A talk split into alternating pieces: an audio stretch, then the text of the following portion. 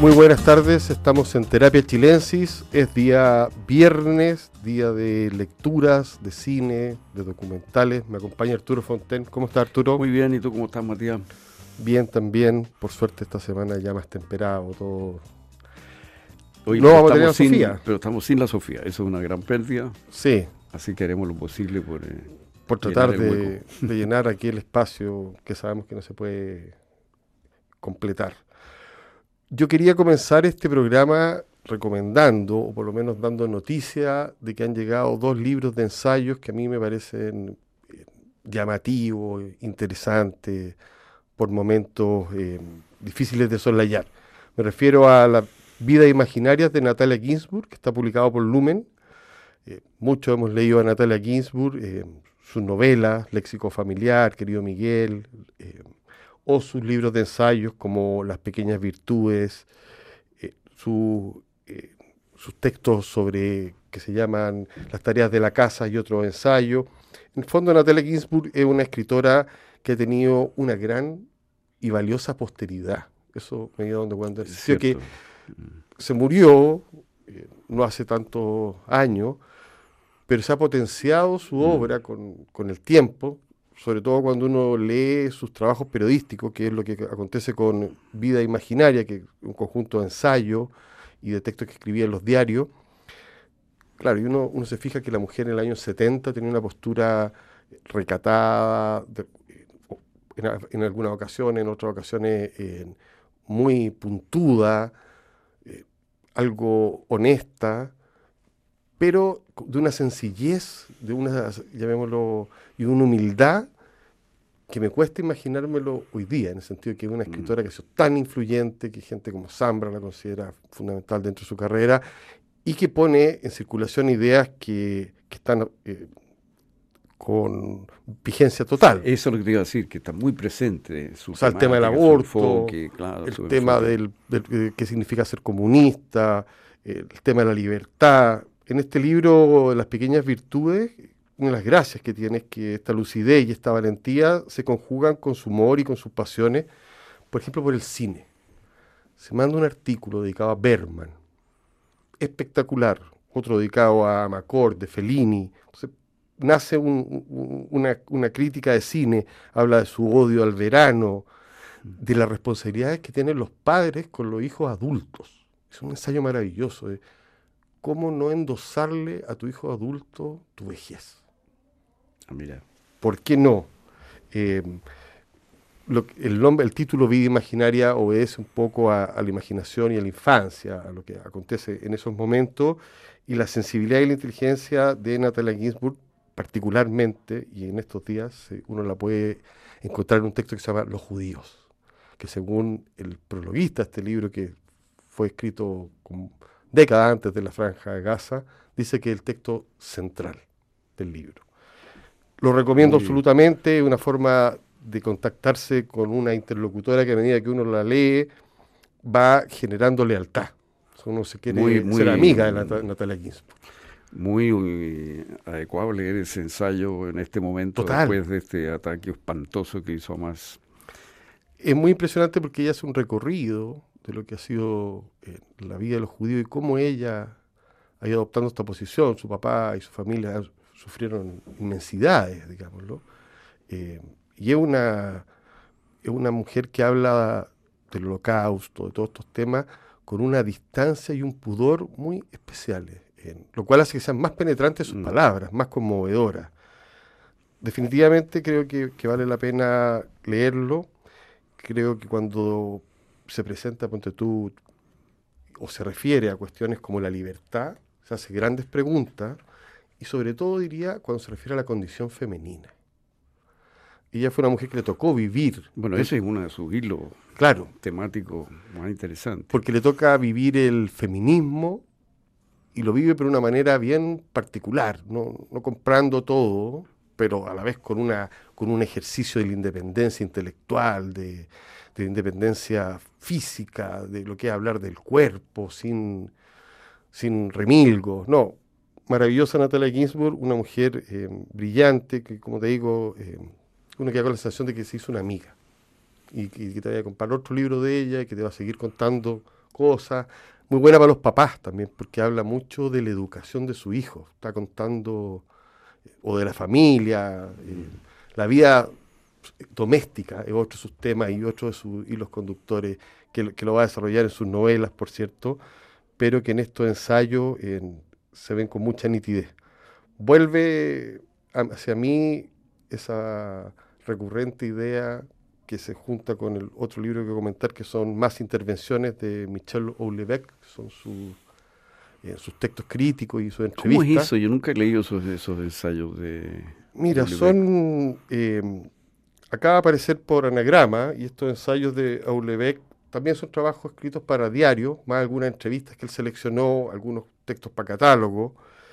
Son provocadores, el revés de la Natalia Ginsburg. Es un provocador, es un tipo que es capaz de, en 400 páginas de examinar el malestar contemporáneo, desde una óptica muy pesimista. Este libro se une, fíjate, a otros dos libros de ensayos de él, que uno que se llama Lovecraft contra el mundo, contra la vida, que es una biografía de Lovecraft muy buena, y otro que se llama En presencia de Schopenhauer, un ensayo breve. Mira, cuando se mete en filosofía es burdo, pero intuitivo. Pero cuando habla a título personal es totalmente genial, es divertido, desatado. El primer ensayo se llama Jacques Prevet es un imbécil. Para que partamos por ahí, ¿ah? Después analiza la arquitectura contemporánea, se mete con el tema de las jubilaciones, la religión, los videos porno, las llamadas fechorías de los intelectuales de izquierda, la lectura y, para que veas cómo lo puntúo que se mete a analizar a Emanuel Carrer. Ah, mira en un ensayo realmente valioso, y con lo que me quedo del libro, fíjate, es con la pasión que tiene Lebec por leer. Ah. Es exactamente proporcional hacia su desprecio por los seres humanos. Mm. es, un, muy buen lector, eh, un tipo que hace de villano, y aquí cumple bien el papel. Y sigue con ese, ya, sí, un provocador permanente. Innato, mm. innato.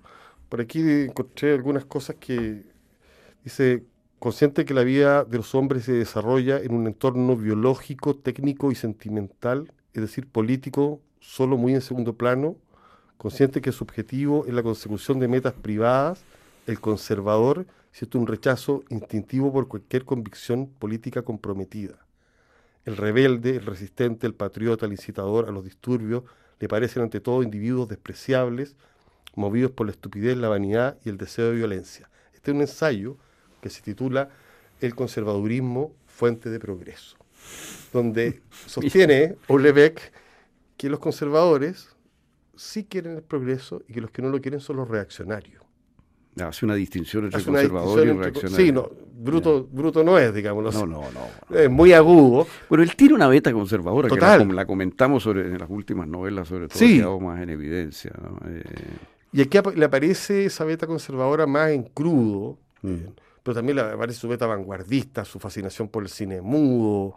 Eh, es un personaje que si uno lo cruza o lo, pone en circulación con la Natalia Ginsburg, no se da cuenta que son dos intelectuales absolutamente distintos, incompatibles. claro, uno es un egoísta, la otra una generosa. No obstante, se dejan leer porque ambos comparten la claridad gente que escribe con mucha claridad y valentía, arrojado. O le ve muchas veces más equivocado que arrojado. pasado para la punta. Pasado para la punta, pero, pero le gusta levantar polvareda. Así que lo recomiendo para los seguidores de ambos. Aulebeck, más intervenciones está en Anagrama y Natalia Ginsburg, Vida Imaginaria, está publicado por Lumen. Creo que son dos libros súper importantes para este fin de año. Estuvimos viendo una película. Vimos una película, sí, eh, Pasajes eh, de, Ira Sachs. Eh, yo de Ira Sachs solamente he visto una película, Frankie, una película por ahí por el 2019, que estuvo en Cannes, qué sé yo. Está Pasajes está en Movie, sí, es una película de este año. que tiene como protagonista a Franz Rakowski en el papel de Tomás, a, una mujer con un apellido griego probablemente difícil de pronunciar, Adel Exarchopoulos como Agatha, y a Ben Whishaw como Martin, que son un trío. Eh, la novela es una novela donde el amor es drama y eje de la vida de los personajes. Es un trío amoroso. Eh, Tomás es un cineasta eh, que vive un conflicto interior, ¿cierto? le gusta y ama a su pareja Martín, pero a lo vez es infiel con Agatha, que también le gusta mucho y con quien podría a quien podría llegar a amar y además con quien de alguna manera aparece la posibilidad de tener un hijo y formar familia. Es más joven también. Es más joven y es una experiencia distinta para un tipo que viene de una vida gay, digamos. Eh, las escenas sexuales son bien eh, eh, bruscas y directas, bien explícitas. el tema del aborto juega un papel en la trama el, cineasta eh, protagonista, este Tomás, es un personaje que tiene esta contradicción vital y, a través de ella o por ella, en el fondo, daña y es dañado, ¿no? destruye y es destruido. Un poco ese es el. o sea, es como el, destino de los triángulos, un poco. Es un poco el destino de los triángulos. Ahora, la pregunta que te iba a hacer, tú también la viste, ¿verdad? Sí el hecho de que él sea gay y que la pareja sea gay hace mucha diferencia en la trama. Sería muy distinto si todos, si los tres fueran gays o los tres fueran heterosexuales. Yo creo que en este caso hace diferencia, pero no se nota tanto en el sentido de que el tipo no tiene muchas cavilaciones en torno al asunto. Pareciera ser un, tema de, cambio de pareja nomás. Sí, es muy impulsivo. Muy impulsivo. Eh, no, no, alcanza a ver, llamémoslo así, en una idea de la sexualidad que emane, sino que es más bien el deseo el que está aquí gobernando absolutamente la película y un deseo que además que, tiene como eh, uno la sensación de cuando va a los primeros 15 minutos uno dice esto va a terminar mal. Aunque parece muy apasionado y entretenido, esto va a terminar mal porque la intensidad de los personajes es muy fuerte. Y la intensidad y la gratificación instantánea, digamos, del deseo. O sea, todo es muy inmediato, digamos. O sea, el tema del amor está muy postergado por el tema del placer instantáneo mm. y de algunas otras cosas prácticas como la que tú me dices, tener un hijo, eventualmente pareja. esa es una beta que está ahí un poquito sugerida, pero, pero es importante en el personaje. Sí, en, la vida material, podríamos decir, que él se imagina. Claro. Hay una escena que, a mí me pareció muy buena, que es la escena donde eh, Tomás con su pareja Adele eh, tienen un almuerzo con los padres de Adele, que son una pareja eh, más vieja, eh, tradicional, una familia burguesa. Ella es una profesora de escuela y son unos padres que da la impresión de que son una familia burguesa francesa, digamos, y que ve con bastante alarma esta relación ese diálogo y esa situación me pareció extraordinariamente bien lograda en la película. El choque de dos generaciones y de dos miradas sobre todo. Una mirada, la de la pareja vieja, situada más bien en el tema de la familia, y, Tomás como mirando esto como, como desde sí mismo, ¿no? desde, desde, un ángulo, no sé, muy, muy distinto poco millennials, ¿no? Un poquito, sí. O sea, a mí me dio esa impresión de que la película tenía, en el fondo, había algo generacional. Hay algo generacional, sí. Que a mí me llamó la atención. una, una, amiga me comentó, me dijo, oye, vean esta película, porque es bien fuerte, me dice. Pero no, no por las escenas sexuales, sino porque justamente que, que el protagonista no se haga las preguntas que uno cree que se debería hacer eh, que son más o menos las que los papás se plantean. Claro, en ese almuerzo aparece eso. Si, tú quitas esa escena de la película, me parece que la película pierde muchísimo. Sí, ah, sería solo un, Como que le da un, contrapunto a toda la situación. Bueno, y también hay una, idea del cuerpo de estos dos, porque sí que esta pareja gay es mayor, eh, aparece esta joven, eh, que es una idea, llamémoslo, donde no hay ninguna ningún cuidado. Eso, eso pensaba yo. Ningún cuidado me refiero a no había protecciones, no había entre ellos, digámoslo mm. así. No, no, la promiscuidad no es tema. Eh, y tampoco yo diría hay un cuidado por la sensibilidad. Por, pasar por arriba del otro, por pisotear al, al, otro. La forma en que Tomás, no quiero entrar en detalle en la película, pero la forma en que Tomás eh, da cuenta de lo que le pasa a su pareja Martin, por ejemplo, es brutal. Brutal. Eh, es de una brutalidad, así de una insensibilidad muy grande. Y la relación también con ella en su momento también, tiene una insensibilidad enorme. O sea, este cineasta, eh, Tomás, es un tipo, claro, muy egocéntrico, obviamente. Es un narciso. Mm, es un narciso, al final. O sea, yo sé que el narcisismo, es, muchos pueden decir eso, pero este es un narciso bien por ejemplo, lo comparaba un poco a propósito de lo que me dices tú con el narciso que interpreta el insoportable leal ser. Em, ¿Cómo se llama este actor inglés? Bueno, eh, que se me fue el nombre, pero que, es un tipo de que también está confundido, pero tiene una sensibilidad, ve a lo otro. Claro, hay, hay, hay, más sensibilidad moral. En cambio aquí no, aquí hay una cierta como amoralidad eh, en, sí, pero que ni siquiera está cuestionado. Como... No, pero a la vez él se daña a sí mismo con eso. Eso, eso es lo que está bien planteado, me parece, en la película. O sea, no es que el tipo logre flotar y no pasa nada. Yo creo que es un poco una película sobre adultos jóvenes que no han aprendido mucho. O sea, que, quieren seguir siendo jóvenes, en el sentido de las pasiones, cómo las llevan a cabo, cómo se comunican entre ellos.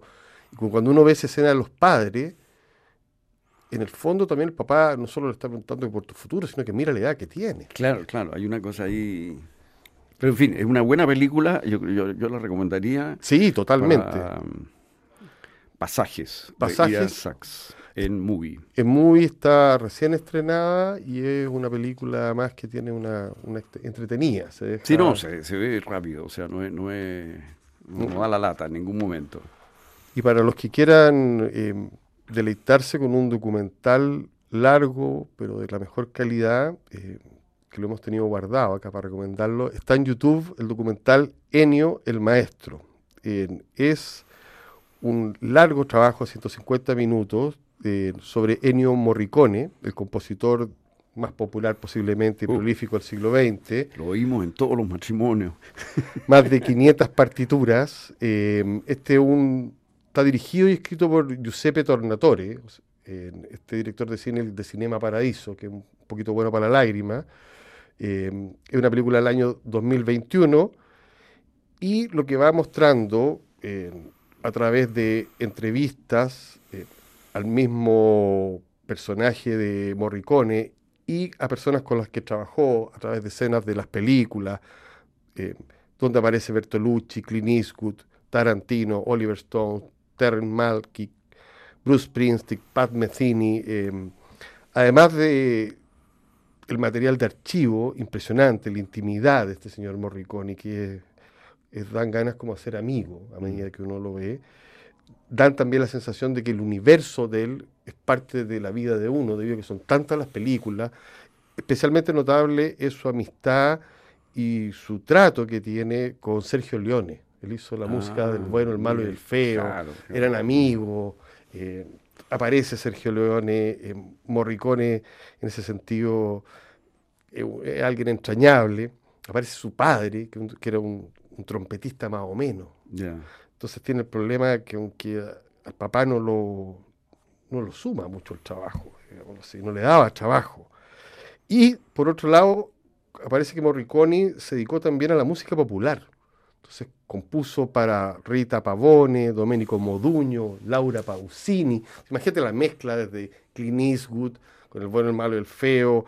Por otro lado, la misión, que ese es el momento clave. de ese, si no se lo gana el Oscar ahí.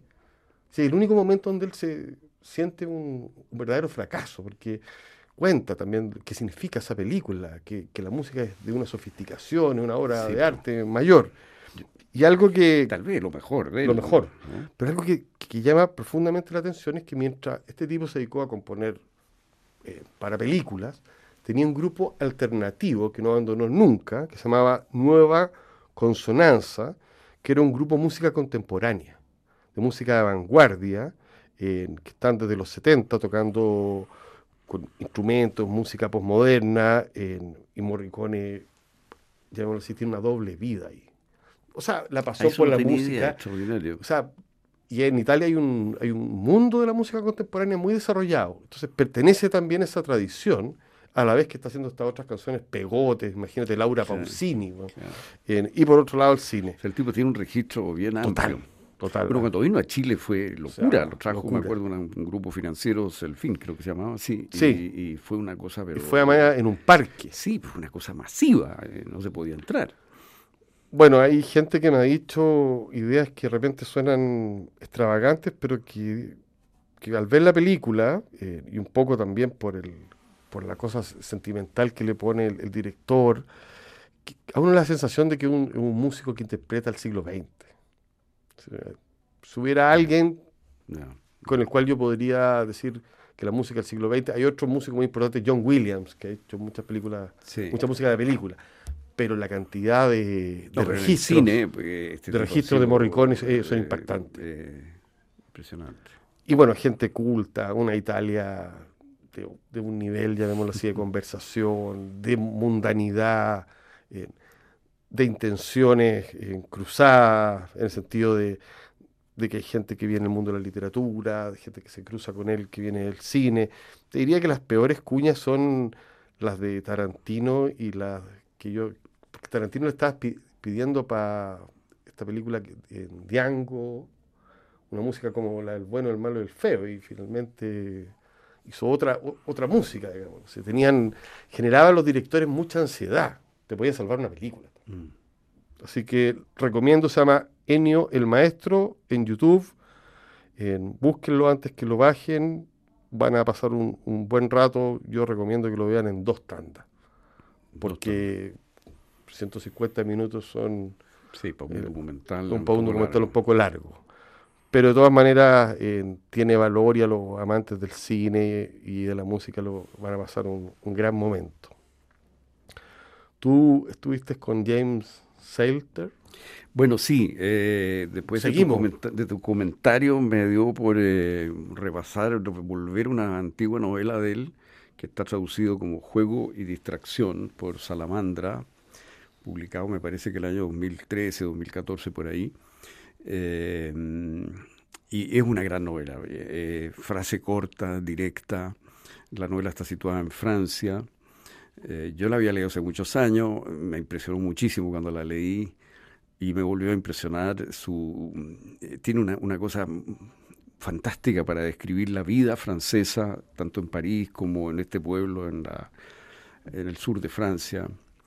Em, eh, los quesos, las comidas, los vinos, la sensación, las mujeres, lo que él ve. Es un extranjero que está mirando Francia y que tiene un amigo, Dean, que se enamora de una francesa, Anne-Marie, y él es una especie de espía de esta relación erótica y muy intensa, a través de lo que le cuenta Dean, de lo que él averigua, de lo que él espía y de lo que él imagina sobre todo. Otro trío. Hay, hay otro trío ahí. Esto tiene algo que ver con Henry James, con los embajadores, un poco la idea del tipo un poquito mayor que está como asombrado con la vida de un joven y su relación con una mujer fantástica. Eh, eh, y lo otro que hace aquí Solter es que te, invita un poco a aceptar algo que, que es que nosotros tendemos a imaginar las vidas ajenas, las vidas de los demás. Entonces este narrador, que es un narrador en primera persona, que, no tiene nombre, digamos, en la, novela, por lo menos que yo recuerde, no sé si al pasar, pero no, eh, poco a poco se, va transformando un poco en un narrador casi omnisciente porque quiere imaginar. Ya, y, el hombre quiere meterse en, la relación, digamos. En, la relación, en la vida, en lo que pasa con el otro, lo, dónde ha estado, los lugares donde ha ido, el auto, en fin, qué sé yo. Eh, a mí eso me parece que es una de las cosas más interesantes de la novela, más, más, más bonita, porque como que te hace pensar por qué leemos. Y leemos porque queremos imaginar, pero en la vida cotidiana estamos imaginando las vidas de otras personas. Y muchas veces movidos por el deseo. claro, y por la curiosidad, por una cierta intriga. Eh, y por los detalles. Que y los detalles, justamente. Y hay un, bueno, en fin, e, es una novela que e, es una gran novela de, James Salter esta hay que, volver a poner en, circulación a James Salter. Sí, sí, después de lo que tú dijiste los cuentos. Y mira, la, relación con Banville, me parece que, porque el prólogo tú, eh, que al principio me extrañó un poquito, pero, pero después pensándolo, claro, ambos son japesianos de alguna sí, manera. Henry James está detrás de Este, ellos. Está, está detrás de ellos. Y Banville hizo una novela que es una continuación de una novela de Henry Sí. James, digamos. Al, al Lo que pasa es que Henry James. tiene frases más largas. nomás. Claro, es mucho más, exactamente. Este no, este es muy, muy de frase corta y de un ritmo así como punteado, eh, pero muy eficaz como Es narrador. que ese, ese ritmo y esa frase corta es algo, yo, yo pienso, para lo cual sí estamos entrenados la mayoría ¿no? de los sujetos para leer, porque tiene mucho que ver con los diarios. Claro. Es la misma forma de, Sí, de, digamos así, de, de prosa, en este caso llevaba a, a un nivel artístico, pero, pero claro, las frases intercaladas y todo eso muchas veces pierden a los lectores. Aquí no, aquí Sí. la- el yo no se va que- nunca. y yo te diría que en el inglés esto eh, funciona muy naturalmente por, por, por, los- por- por lo corta que son las palabras, por el beat, ¿te Y porque además se puede repetir sin problema. Y se repite mucho, justamente. En castellano repetir como es que- como... En parte por eso, porque nuestras palabras son más alargadas, entonces ten- tendemos a tener un ritmo distinto, pero esta cosa como de ta, ta, ta, de beat así funciona con estas frases, eh, estas palabritas cortas del inglés, Sí. como un martilleo, como un ritmo de batería, muy bien hecho, es muy bien hecho la, la- la novela, muy bien escrita. Y, y para traducir esto, y no a la lata, pero sí decir que traducirlo eh, es un problema, porque dar con ese ritmo en castellano es Sí. muy difícil. Es difícil, pero yo diría que la traducción de Salamandra, yo la chequeé un poquito, me pareció buena. Es sea, Salamandra eh, suele tener sí, muy buenas sí, traducciones. Fíjate, buena, me está pareció, me pareció buena. un, un tipo que se llama Montiel, que es un gran traductor español que está a cargo de Salamandra y le ha dado como una especie de de estatus a las traducciones para compararlas con otros españoles que a veces dan, dan un poco escalofrío. Hoy hay un libro eh, que a mí me dejó bien, bien alucinado, que se llama Gramercy Park, de Diego Maqueira. Sí, Realmente Aquí lo tengo. eh, me llamó mucho la atención, está publicado por D21 Editores. eh, se trata de un libro visual, Diego Maqueira, un poeta muy conocido, autor de La Tirana, de Los y Harrier, eh, alguien admirable por su talento con el lenguaje y que viene trabajando desde hace algún tiempo con la visualidad, desde toda la vida, yo creo, porque alguna vez eh, recuerdo alguna exposición de él, eh, tiene un, trabajo que se llama Bombardo, que también tiene que ver con la visualidad, y hace poco había sacado un, un libro que se llama Anapurna, un libro visual, y ahora eh, aparece Gramercy Park, un volumen más pequeño, que parece una libreta de bolsillo llena de instrucciones como para perderse dentro de uno mismo. Muy bonito, está hecho con fotos eh, recolectadas, con grabados, anotaciones.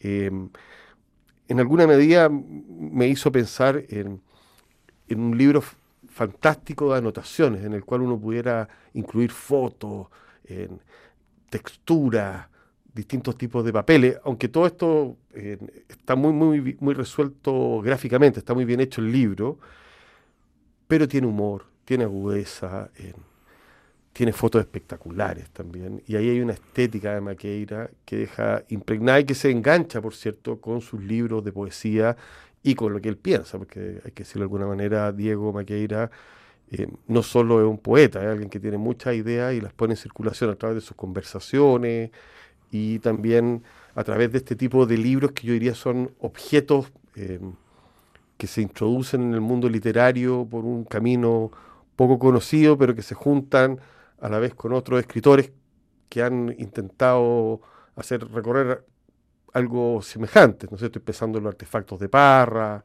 estoy pensando en la nueva novela de Martínez, o sea, en la tradición chilena de la poesía vinculada a, la- a las artes visuales.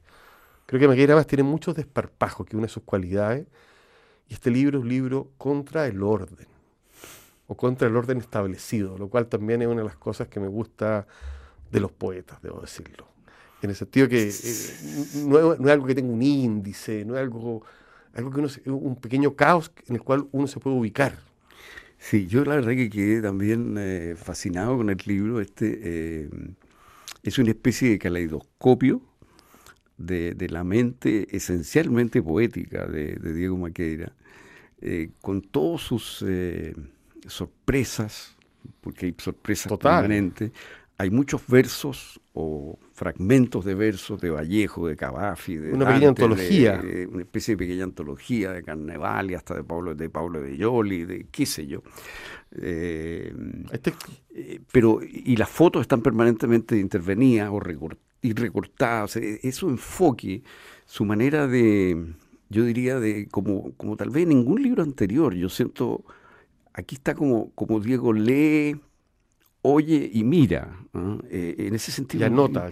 y anota cómo reacciona al mundo, a lo que lo rodea, su mirada estética, ¿no? El trabajo que ha hecho eh, Pedro Monte y su equipo de editores es excepcional para reproducir el carácter artesanal eh, que tiene este libro, por ejemplo, están las huellas de los scotch tapes con que él va pegando, ¿no es cierto? Sí, foto. o sea, se ve o queda una sensación de, la manualidad que hay Exacto, de la manualidad y del sello propio del autor, digamos, ¿no? Y está lleno de referencias, digamos, eh, ideas como relampagazos, e intuiciones eh, penetrantes y lúcidas, mucho humor, como dices tú siempre. Aparece el portaaviones también de los Ijarrios. Submarinos, portaaviones. Mujeres desnudas, eh, preciosas. en fin, es una cosa impresionante. Y hay claro, el lector va haciendo vínculos, ¿no es cierto? Y, yo no me, no me, no sé si esto se puede hacer, pero me gustaría ver si, si puedo mostrar esta imagen. Bueno, la gracia que tiene el libro es que con esa imagen que estáis mostrando tú, Arturo, uno eh, puede ver perfectamente cómo Maqueira trabaja, cómo anota ahí abajo, y cómo en este caso lo ominoso es lo que está apareciendo, ¿no? El terror, una imagen, llamémoslo así, de lo espeluznante, que está muy cerca de otras imágenes. Bueno, yo, yo no pude, yo, revisando este libro ahora no pude dejar de pensar en lo que había pasado en, la, en Israel eh, este fin de semana, digamos. Con, este esa foto, con esa foto eh, vi lo que era más, digamos. Eh. es que lo siniestro está presente en el libro. Sí, aparece una y otra vez eh, en medio de toda esta cosa estética y lúdica, porque digo, tiene una mente lúdica, ¿no? Sí. aparece su interés en la ciencia, no sé, cosas que... Y, versos de él, ¿no? Hay versos de él, no sé, el espíritu es igual a la materia multiplicada por la velocidad de la luz, al infinito del cuadrado de los puntos cardinales. Pero también quizás... Es decir, no hay nada que se pueda adelantar a Dios. Hay cosas así que, que, de repente aparecen versos de él en medio de todo esto, de este, de este caos, como decía tú, de este calidoscopio, como lo decía. Sí, yo creo que, que también es interesante poder acercarse como a la poesía visual en este formato. Me gustó mucho el tamaño del libro, porque suelen ser estos libros bastante grandes, difíciles de mover, que se parecen a la... que no estoy hablando nada contra ellos, sino que me pareció original esto secreto que uno puede llevar, llamémoslo así. En... Bueno, sí, porque es una edición privada, privada. que se vende solamente en esta galería, departamento 21. 21 de Pedro Monte. Eh, y que está hecho con esta cosa artesanal, digamos, de, tapa dura. De tapa dura, es como un pequeño breviario. Eh, y que dan ganas que continúe, no sé, porque es extraordinariamente entretenido de ver. El libro está cambiando permanentemente de, tema, es un libro que avanza a alta velocidad. Yo, creo que está buscando algo que siempre le ha interesado a Maquera, a mi entender, eh, buscando nuevas formas de originalidad. Es una persona que, no le gusta ser igual a los otros, digamos, no sé. Y tiene toda la razón. Porque... pero te diría que es es como él es. O sea, yo creo que él es así. Él, es una mente eh, extraordinariamente libre, inquieta, eh, y que está siempre eh, acercándose a, las cosas de una manera propia de él, digamos. Imprevista. imprevista, y, que sorprende. Y este, este, este, libro tiene eso, ¿no? Y, en medio de todo esto hay gran lucidez, pero mezclada con humor y con cierto con cierto amor a la paradoja. Sí, y un buen condimento también para momentos de difíciles, raros, y también eh, para atacar al, paraíso el tonto solemne. O sea, este sí, sí, esta es la antítesis de eso, sí, aquí no hay nada patético, no hay nada solemne. No hay nada victimario, no hay nada de esa índole. No.